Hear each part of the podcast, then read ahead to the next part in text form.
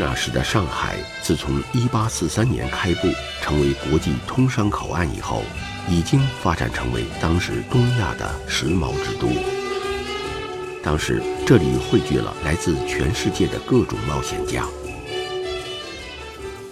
作曲家陈刚说：“我举个很小的例子，我们那时候银行比英国的多。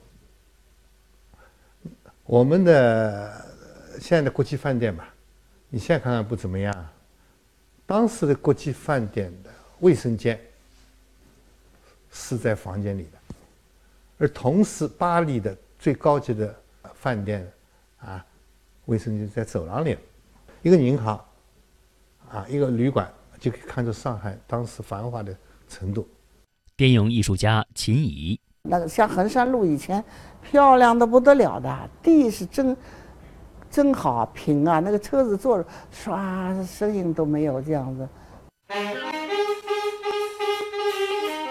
当时这里汇聚了来自全世界的各种冒险家，每天这里都传说和上演着一夜暴富的传奇故事。电影艺术家秦毅说：“样样都有，就跑到这里来就是做生意嘛，冒险家嘛，就是开赌场的也有，开舞厅的也有。”